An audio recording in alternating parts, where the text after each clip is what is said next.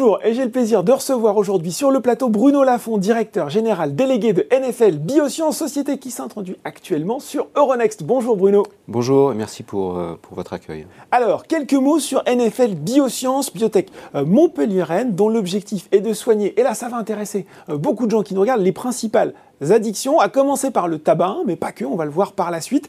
Et puis euh, le tout grâce à une approche basée euh, sur des médicaments euh, botaniques. Je suis sûr que vous allez nous en dire plus sur ce sujet, Bruno. Mais peut-être avant, pour commencer, expliquer un peu, revenir finalement sur l'impact de santé du tabagisme aujourd'hui avec quelques chiffres.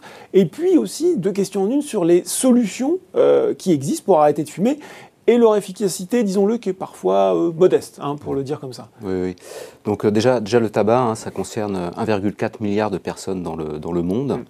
Euh, et ça génère 8 millions de, 8 millions de morts par an. Mm. Donc c'est considérable. Rien qu'en France, c'est 75 000 morts par an. C'est l'équivalent d'un Covid par an. Et ça, c'est chaque année. une image qui est, qui est frappante, c'est que si vous passez devant un lycée, vous voyez trois lycéens en train de fumer, le premier euh, arrêtera de fumer, mm. Le second euh, fumera toute sa vie et n'aura pas de soucis, et le troisième en mourra.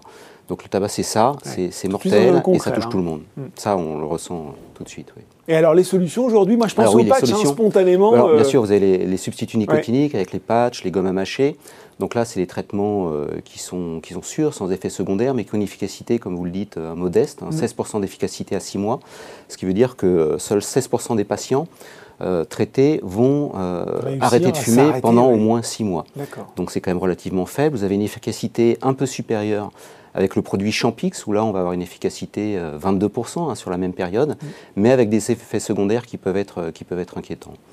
Donc un besoin considérable hein, de nouveaux produits sur ce marché. Euh, puisqu'il y a une efficacité vraiment modeste des traitements, des traitements actuels. efficacité modeste, mais un marché qui, lui, euh, en parallèle, finalement, ne, cesse quand même d'augmenter. Oui, alors hein. un marché quand même de, 5 milliards de, dollars annuels, hein, au, niveau, au, niveau, mondial, bien sûr, et avec une croissance de plus de, 6% par, par an, donc euh, voilà, un marché qui se développe de façon continue. Un marché qui se développe, mais un trou, un manque encore, et justement, c'est là que NFL Bioscience arrive, avec son candidat médicament NFL 101, actuellement en phase d'essai clinique 2-3. Est-ce que vous nous en dire déjà un petit peu plus sur l'histoire de ce candidat médicament euh, Parce qu'elle est intéressante. Hein. Il est issu euh, d'un extrait allergénique euh, qui était initialement développé par l'Institut Pasteur. Oui, alors c'est un candidat médicament qui a une particularité, c'est qu'il est, il est dérisqué, dans un certain sens, puisqu'il a déjà été utilisé par plus de 10 000 fumeurs pour arrêter de fumer. D'accord. Et sans effet secondaire et avec euh, une réduction quasi immédiate de l'envie de fumer lorsque le produit est administré, ce qui favorise en fait la réussite des tentatives d'arrêt de ces fumeurs. Donc c'est très important parce qu'une tentative d'arrêt, euh, pour, pour la réussir, il faut la réussir tôt. Mm. Et le produit apporte justement cette, euh, cette petite aide supplémentaire qui va permettre le, le, succès, voilà, le petit coup de boost. ensuite, à l'origine, c'est un produit qui avait été développé par l'Institut Pasteur dans les années 80 pour traiter les personnes qui travaillaient dans les manufactures de tabac et qui finissaient par développer des allergies cutanées à force de manipuler les feuilles.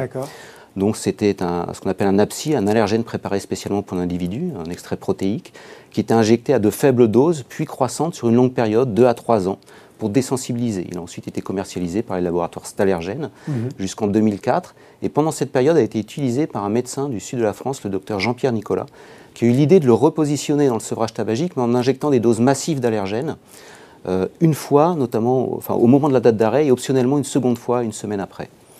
Euh, on a donc euh, entrepris le, développement de ce, produit pour le repositionner en fait en sevrage tabagique avec le développement des études cliniques réglementaires qui vont bien.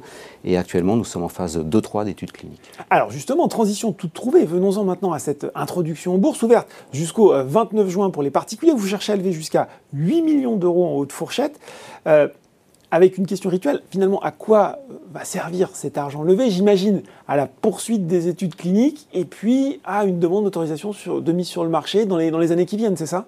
Alors, euh, autorisation de mise sur le marché, euh, pas tout de suite. Il faut déjà réaliser les, études cliniques. Hein. La première, c'est donc une belle étude de phase 2-3 sur plus de 300 patients, étude internationale. Une partie de l'étude en Australie et potentiellement réouverture de centres en France aussi. Et ensuite, euh, euh, une seconde étude d'efficacité confirmatoire suite à celle-ci sur un nombre de patients euh, plus important, un millier de patients pour aussi confirmer euh, l'innocuité du produit, parce qu'on est sur un marché de masse. Hein. Euh, le produit pourrait être potentiellement administré à des millions de personnes cherchant à arrêter de fumer. Donc il faut vraiment une garantie en termes de, safety, d'innocuité, avant de commercialiser ce, produit-là. Bon, donc encore deux études, ce qui nous donnerait une, autorisation de mise sur, le marché, pour 2026. 2026. Ce sont des études qui sont assez longues, puisque vous avez un suivi du patient, du, du patient sur 12 mois. Donc 12 mois après le dernier patient inclus, et il faut environ euh, un an pour inclure tous les patients dans une étude pour que ce soit fait correctement. Donc ça, c'est pour l'Europe et les États-Unis, mais, mais, mais ça pourrait aller euh, euh, plus vite, en tout cas concernant le lancement commercial dans d'autres régions du monde, grâce à des accords de co-développement, notamment avec l'Inde, je crois. Oui, tout à fait. Alors pour l'Europe et les États-Unis, ce que nous cherchons à faire, c'est à garder le maximum de valeur pour l'actionnaire, mhm. donc aller le plus loin possible dans le développement, jusqu'à l'AMM. C'est ce qui nous permettra ensuite de négocier des accords de licence euh, pour lesquels on pourrait obtenir jusqu'à 30 à 40 de, de royalties sur les ventes, donc c'est considérable. Donc on ne veut surtout pas signer les accords de licence trop tôt.